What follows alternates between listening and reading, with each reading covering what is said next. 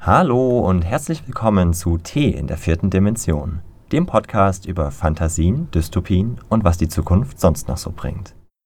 Bis Dezember 2020 veröffentlichen wir jeden Monatsersten eine neue Episode und greifen jedes Mal einen anderen Aspekt der Zukunft auf. Ein paar der Themen, die wir behandeln werden, sind Ernährung.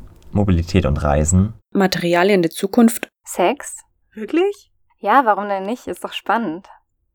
Und damit ihr wisst, wer sich hinter unseren Stimmen verbirgt, folgt jetzt eine kurze Vorstellungsrunde. Ich heiße Claudi, arbeite in einer Bibliothek und interessiere mich für Science Fiction und noch viel mehr für Science Reality.